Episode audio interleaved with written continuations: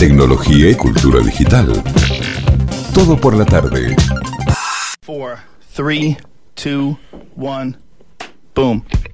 Hola a todos, bienvenidos a un nuevo podcast. Gracias por estar en el, en el podcast.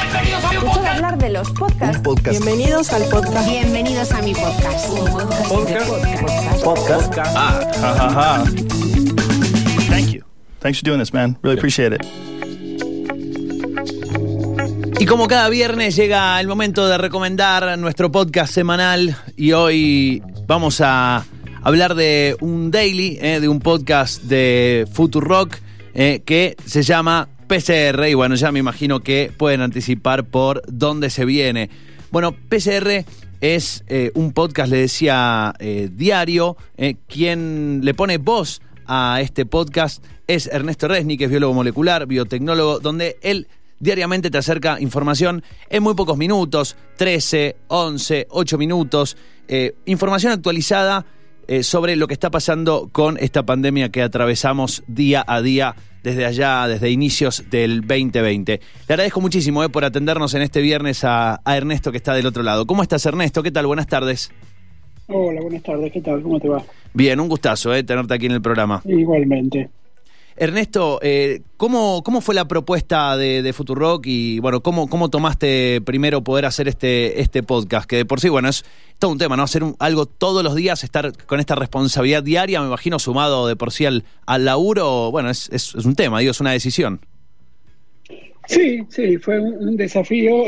me, me cuesta a veces eh, todos los días porque sí, tengo otras obligaciones, pero me lo tomo como un desafío y un desafío que me gusta, ¿no? Porque es, eh, es un modo de ordenar mis ideas cada día, eh, un poco entre mis ideas de lo que conozco, de lo que trabajo y de lo que se va viendo en el mundo. Así que bueno, me, me- me interesó mucho el desafío de, de ordenar ideas en torno a un tema. Eh, un poco eh, eh, es una salió de mis hilos de Twitter de Ujú. algún modo, o sea, Futurock me, se, se me acercó con la idea de hacer esto. Me imagino que basado en el hecho de que la verdad que nunca pre- les pregunté a, a- a mis editores eh, por qué a mí, pero me imagino que tiene que ver con, con eso, ¿no? Con, con que plasmo ideas de que tienen que ver con lo que está ocurriendo con la pandemia, con el trasfondo científico de la pandemia y trato de ponerlos en un contexto político social eh, como yo lo veo, ¿no? Eh, qué, qué importante, digo, tener una, un- una fuente de información diaria eh, en, en tan poquitos minutos, ¿no? Porque, eh, ah, digo, en contraste con, con de por sí el acceso a, la cantidad de información que tenemos diariamente, solamente en- si googleamos un poco, es eh, la verdad que... eh, por, al contrario de, de ser algo accesible, se vuelve algo muy, por momentos, muy difícil de abordar tanta información y tanta desinformación, digo, que tenemos con la pandemia, tanta información mala leche que anda circulando, eh, a veces de forma inocente y a veces con mucha maldad. Eh, y digo, y tener de alguna manera resumido lo más importante diariamente en 10, 12 minutos está buenísimo, digo, saber que uno puede recurrir allí a, decir, bueno, a ver qué está pasando, en dónde estamos, qué es lo más importante para saber hoy. Sí, bueno, te agradezco el, el comentario. Sí, eh, un poco es así. Creo que vivimos en un, eh, la, la tiranía del exceso de información, ¿no? En algún sentido. Y eh, navegar o, o hacerse paso entre buena, mala, mediocre, innecesaria información no es nada fácil, no es nada fácil para nadie. ¿eh? Para mí, eh, cada día eh, los estudios clínicos, los estudios, eh, vos has visto que un estudio que dice esto, otro estudio que dice el otro, uno tiene que empezar a meterse y ver, bueno, en este estudio dio esto porque esto. Es, eh, es todo un desafío para los que trabajamos de esto. Así Sí. que para el público tiene que ser un desafío aún mayor y mucho más difícil.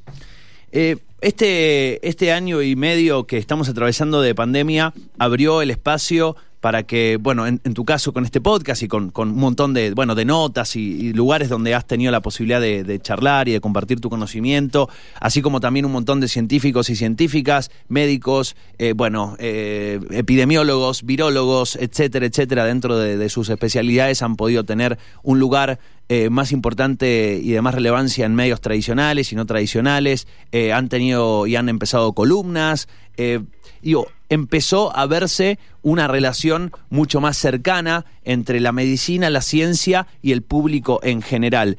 Eh, ¿Pensás que de esto eh, vamos a salir con un vínculo mucho más eh, fortalecido entre, insisto, cualquier persona, cual- como dicen por aquí, cualquier hijo de vecino eh, y, y la medicina en general y la ciencia en general?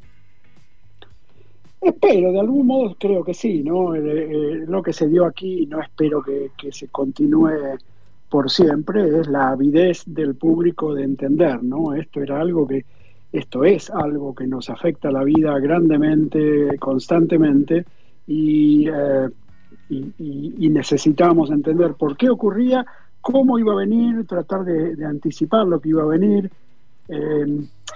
No, no sé si va a seguir así, pero por lo menos espero que haya creado una situación en la cual el- la comunicación de la ciencia haya tenido un lugar que la gente entienda como necesario, el, el simple hecho de esto que estamos hablando, ¿no? El tratar de, de navegar entre qué es lo correcto, qué es lo necesario, qué es lo que de todas las cosas que dijimos, qué es lo que se dio así y qué es lo que no se dio, ¿no? Eso hace mucho a la confianza en la comunicación de la ciencia.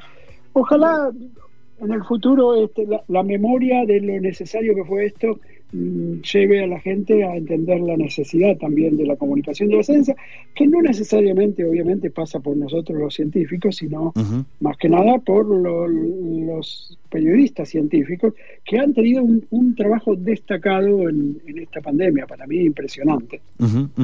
Es eh, ahora hablé hablé de, por ahí de los medios y del vínculo de las personas con, con esta información. Eh, otra eh, otra crítica que también se hace se le hace al mundo científico es eh, esa comunicación por momentos muy endogámica, ¿no? Como muy técnica, muy hacia adentro.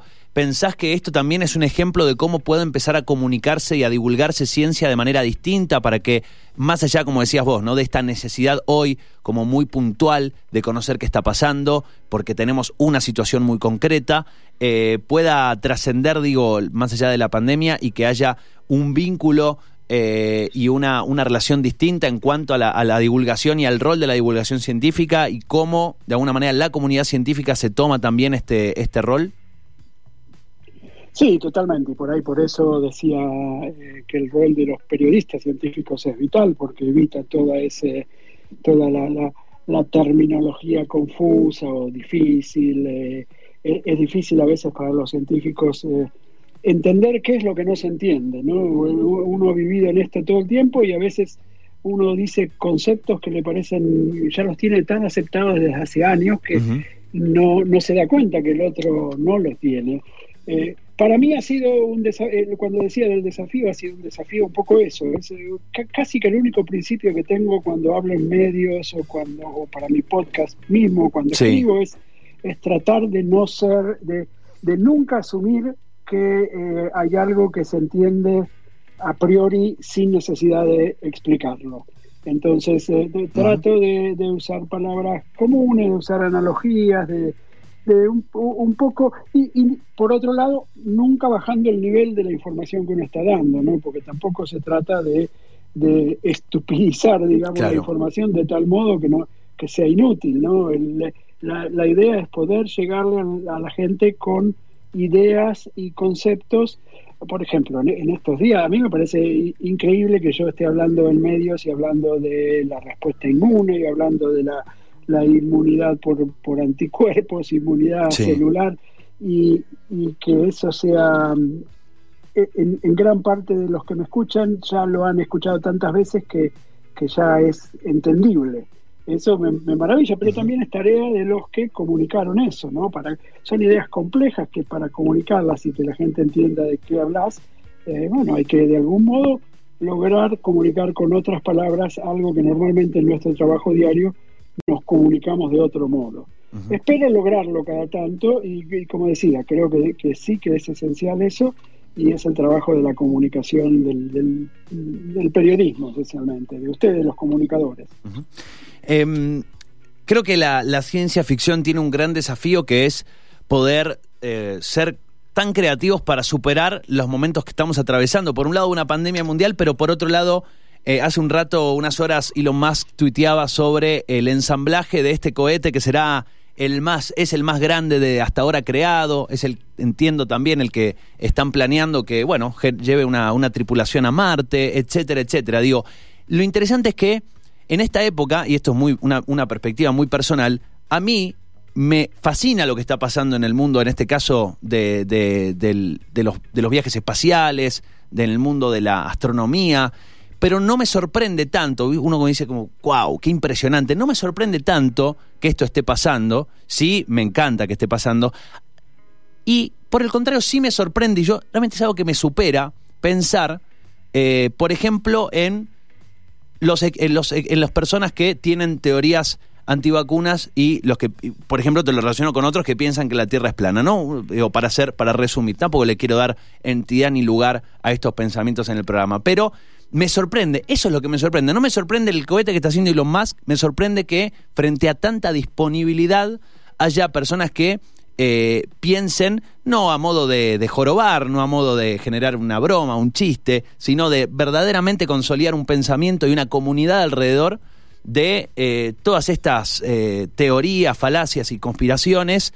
Y eso es lo que me de verdaderamente me sorprende, me supera mentalmente realmente. ¿Qué cosas te superan a vos de esto que está pasando?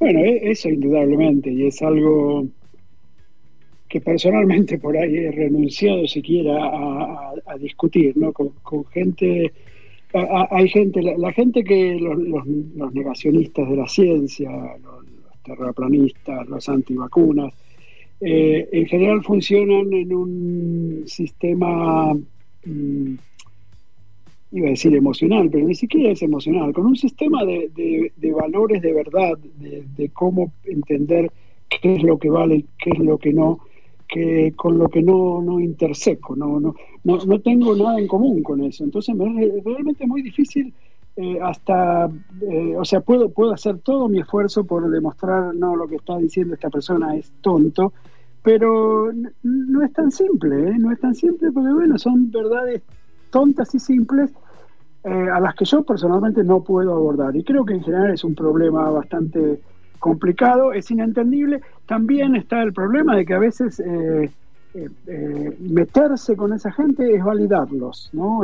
Esto, por ejemplo, vos estás hablando del antivacuna, eh, el antivacunismo tuvo un, gran impulso el día en que se, bueno, se publicó un, trabajo erróneo que decía que las vacunas podrían estar detrás de, los problemas de autismo. Resultó ser absolutamente falso, pero basado, a partir de ese momento hubo una serie de discusiones entre gente que decía que sí, gente que no, que terminó validando, poniendo en el mismo plano, y yo soy una persona absolutamente anti-autoritaria, a mí el, autoritarismo en cuanto a autoridad me, repulsa, no, no, no, quiero que me crean a mí porque, porque tengo experiencia en ciencias y no quiero que me crean a mí porque lo que estoy explicando tiene sentido, es razonable y se ajusta a lo que ves en la vida diaria de la realidad.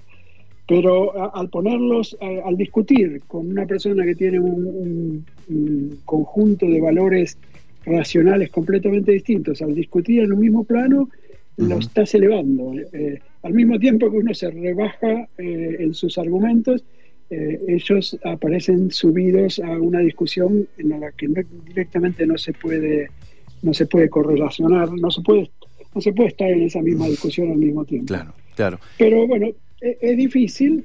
Eh, entiendo que es un trabajo necesario.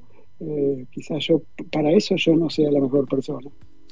Ernesto, este, en este podcast diario, bueno, vas obviamente tocando un poco la, pandemia en general, el avance, también las, noticias específicas y el avance concreto diario de lo que va sucediendo, porque también ahora hay mucho del día a día, específicamente en los últimos días con la combinación de, de las vacunas, con los estudios que se están haciendo en diferentes partes del mundo, con los estudios también que se están haciendo en nuestro país.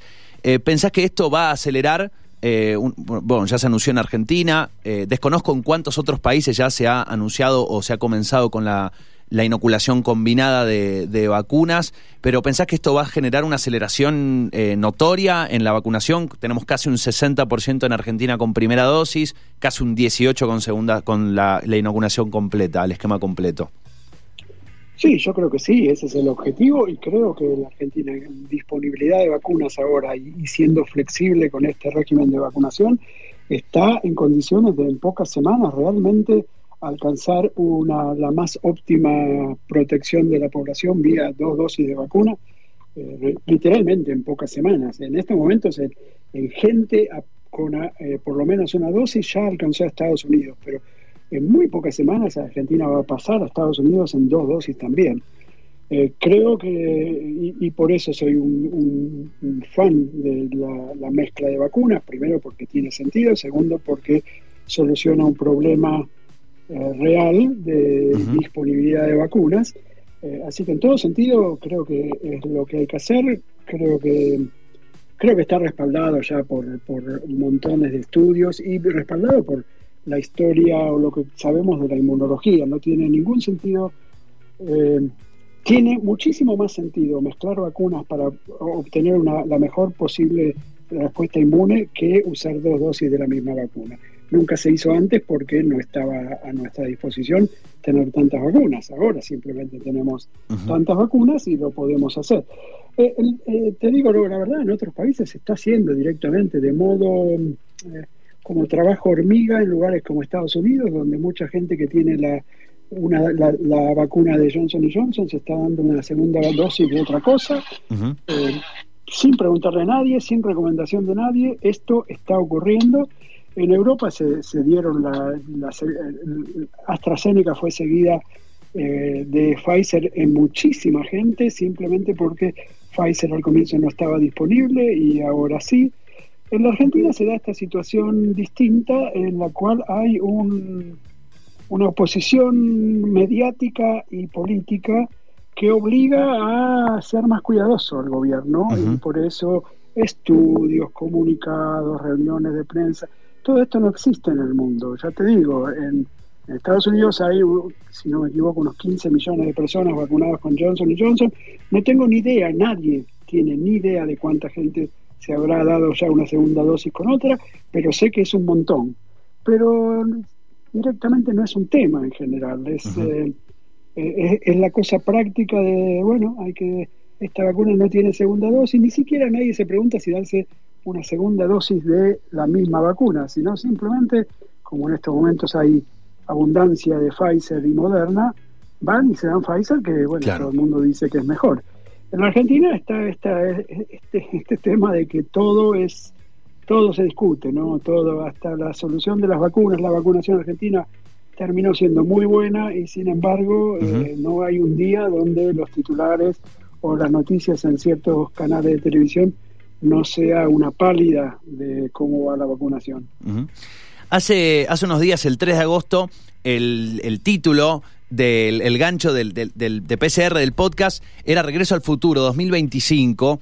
Y eh, me acuerdo cuando, bueno, se empezaron a dar las primeras cuarentenas, estos, eh, con lo que se bromeó mucho, ¿no? Estos 15 días, más otros 15 días, cómo empezaron las cuarentenas. eh, lo vemos, lo vemos eh, hacia atrás y vemos dónde estamos parados hoy. eh, este comentario frecuente, más de, de- de- y las pandemias duran cinco años, bueno, pero ya están las vacunas, tendremos que estar acostumbrados a ir vacunándonos, etcétera, etcétera. Y un montón de comentarios, ¿no? Que uno va teniendo entre grupos de amigos, que escucha esto, que escucha lo otro. Pero en definitiva, mucho se habló cuando recién empezó la pandemia de, bueno, ya va a llegar la nueva normalidad, ¿cómo será la nueva normalidad? Podemos decir que esto que estamos empezando a vivir ahora, en estos, eh, en julio, agosto, septiembre, con el avance de la vacunación, ¿podríamos llamarla esta finalmente esta tan ansiada nueva normalidad de la que estábamos esperando? Creo que vamos avanzando a una normalidad. La, nueva normalidad, si es todavía dentro de- del problema de la pandemia, es sí, es lo que estamos viviendo. Estamos saliendo de la pandemia y esto sería la nueva normalidad. Si me tengo que referir a eh, Estados Unidos, por ejemplo, hubo los dos últimos meses fueron de gran euforia de normalidad. Eh, ibas a los negocios y ya no había barbijo. Yo, yo seguí usando barbijo un poco porque, bueno, hay gente, voy con mi hija que todavía no está vacunada. Eh, y, eh, y, y, yo sentía como que me miraban raro, como, ah, bueno, vos usas barbijo porque no estás vacunado, ¿no? Claro. Eh, bueno, esto terminó hace una semana, ahora que el tema Delta empezó a, los casos empezaron a subir. Ahora, ayer fui a los mismos negocios y ya tenés de vuelta la mitad de la gente o más con barbijo. Así que si, e, esta es la nueva normalidad en cuanto a que estamos saliendo, estamos en, en algunos lugares vacunados bastante tranquilos, pero no podemos dejar de, de ser vigilantes porque el virus está, porque el virus va cambiando, y si el virus está, el virus vuelve, eso es algo que repito en el podcast muy seguido, Sí. pero es, es absolutamente así. Eh, Si hay niveles de virus circulando en algún momento, mientras haya una población susceptible, o sea, es decir, Claro. gente que nunca tuvo la enfermedad o no está vacunada, el virus eh, avanza y esto es lo que se está viendo en Estados Unidos. Ahora sí creo que el año que viene o, o antes va a haber una normalidad más parecida a la normalidad. Como te decía, lo que se vio en Estados Unidos en los últimos dos meses, eh, para mí fue sorprendente, la, la normalidad bastante normal, o sea, Sí. gente en los restaurantes sin barbijo comiendo. A mí me, me producía un cierto escosor y bueno, ahora, ahora estamos viendo que, que mi escosor no era, mi- mi- mis miedos, mi intranquilidad no, no fue en vano porque ahora volvimos un poco a la preocupación. Creo que vamos a estar con esta normalidad vigilante, digamos, eh, por, por muchos meses, eh, hasta que realmente eh, el país esté bastante avanzado en la vacunación casi total y que los países vecinos también lo estén, ¿no? Porque si no, sigue volviendo el virus. Donde el virus está, el virus vuelve. Eh, bueno, eso eh, creo que es un, algo fundamental, ¿no? Pensar eh, que aquí hay una cuando uno lo puede uno lo puede pensar de varias maneras, ¿no? Una eh, esta esta frase tan contundente de que la vacunación es una acción un- es un acto individual, pero que tiene una repercusión colectiva, digamos, es individual y colectivo. Lo mismo podríamos pensar eh, con Argentina en relación con, con- con el resto de los países fronterizos, por ejemplo, ¿no? Es algo individual, pero también depende también de la colectividad de los otros países en cuanto a sus estrategias y sus campañas de vacunación. Absolutamente. Creo que eh, ese episodio que decías de Regreso al Futuro era, eh, era un poco eh, estudiar cómo, se, cómo fue la epidemiología de, de la pandemia. Y un dato notable es cómo la, la, la pandemia que son empiezan localmente terminaron siendo regionales, ¿no? Fíjate que todos los países eh, de Sudamérica terminaron más o menos en el mismo lugar. Aún el único país que por un poco de suerte logró zafar al comienzo, Uruguay, cuando el virus explotó, explotó eh, como en cualquier otro lugar. Fue con, una población que era muy susceptible porque no había tenido eh, ola previa, se comió a todo con las nuevas variantes encima, eh, la variante Manaus, sobre todo en Uruguay, eh, y todos los países de la región terminaron igual. En Europa ves lo mismo, en Estados Unidos es notable como la pandemia es eh, muy parecida en toda la costa este, muy parecida en el sur, muy parecida en el norte, cada uno en su región. Uh -huh, uh -huh. Así que, eh, y eso te está diciendo esto que estás diciendo vos, ¿no? El hecho de que eh, tu pandemia no es solo tu pandemia, sino que es la de tus vecinos. Ernesto, te hago la última antes de, del cierre y nuevamente agradecerte por estos minutos. Eh, recién decías, ¿no? De esta, normalidad vigilante, hablabas de, de tu precaución de seguir llevando barbijo, incluso a, a, pesar de que por ahí a tu alrededor las personas ya habían dejado de usarlo, al menos durante un tiempo. Recuerdo patente el spot que lanzó Israel eh, con su eh, liberación de barbijos en el aire li al, al, aire libre, ¿no? En eh, vos podías sacarte ya no usar barbijo, no estaba el barbijo obligatorio. En España a, a, pasó lo mismo, en varios países pasó lo mismo y medio que tuvieron que recular muy rápidamente. O sea, no es que pasaron tres, cuatro meses así, sino que pasaron semanitas y ya tuvieron que empezar a recular de nuevo. Eh, y se, se habló, se mostraba a la, a la quita del barbijo como ese acto de liberación, ese acto de normalidad. ¿Pensás que va a empezar a cambiarse el barbijo por el carnet de vacunación? Digo, que el acto de libertad va a ser el mostrar el carnet de vacunación en ese spot y no que nos saquemos el barbijo. Yo digo, siempre pensé para mis adentros, de todo lo que nos produce o todas las consecuencias que genera la pandemia, el barbijo es el que menos me estaría molestando, digamos, el que menos problema, el más barato de tener, digamos, es el, menos de los el menor de los problemas. ¿Pensás que se va a cambiar esa, digamos, ese, ese ícono de libertad de, en vez de sacarse el barbijo, sea, mostrar el carnet, por ejemplo? Hay, hay, tendencia a eso, ¿no? En Europa, bueno, en Estados Unidos se está viendo un movimiento muy grande, sobre todo en las empresas, de hostilidad al que no se ha vacunado. En mi empresa, por ejemplo, tuvimos que mostrar, tuvimos que mandar la foto de nuestro carnet de vacunación. El que no lo mande tiene obligatoriamente que usar barbijo en la, en la empresa. Así que creo que sí, como símbolo posiblemente esté cambiando. Estoy, eh, entre paréntesis, totalmente de acuerdo con vos. El barbijo debiera ser el menos problemático de todas las cosas que hicimos en pandemia y sin embargo, precisamente porque es un símbolo, terminó siendo ese, ese símbolo de arrancárselo, bajárselo, es el de, de, la rebeldía con, con, los cuidados. ¿no? Eh, yo creo que sí que eh, lo que estamos viendo es esta, en, esta, esto que llamaba la, la pandemia o la, la, pandemia vigilada, digamos, eh, eh, lo que estamos viendo es que lo que está ocurriendo es la pandemia de los no vacunados. Así que creo que hay un, hay un gran eh, movimiento en los países, en Europa, en Francia, en Estados Unidos, por eh, separar al no vacunado del vacunado. Eh, una cosa, algo así como, está bien, vos tenés tu derecho a no vacunarte, pero no tenés el derecho a cagarme la vida a mí. Claro. A pesar de lo cual, los no vacunados terminan igual cagándote la vida porque, bueno, si hay una explosión de casos, por más que yo esté vacunado, por ahí yo no me voy a enfermar, pero la ciudad va a tener negocios cerrados, mi empresa va a tener eh, zonas cerradas. Eh, esto es una gran preocupación en Estados Unidos en las empresas, es una gran preocupación esto que digo, la, la disrupción del trabajo por eh, casos de contactos en las escuelas. esto esa normalidad o, no normalidad la vamos a seguir bastante hasta que o estemos todos vacunados o los no vacunados estén todos infectados, o por lo menos gran parte.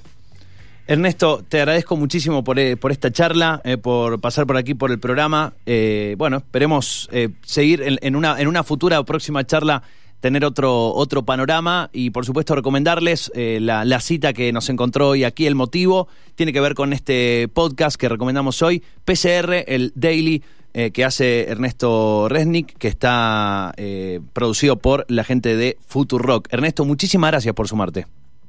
No, muchas gracias a vos. La verdad que fue un placer la charla y te agradezco mucho el, mencionar el programa. Bueno, gracias. Un, un fuerte abrazo, que estés muy bien. Un gran abrazo para vos. Chau, chau. Allí lo escuchaban, Ernesto Resnick le pone la voz, él es biólogo molecular, biotecnólogo y ha sido un referente y un comunicador también en el día a día de la pandemia, lo pueden seguir en, Twitter por supuesto y pueden escuchar este daily que sale de lunes a viernes, bueno, pandemia y ciencia, allí lo pueden escuchar en Spotify por ejemplo. Tecnología y cultura digital. Todo por la tarde.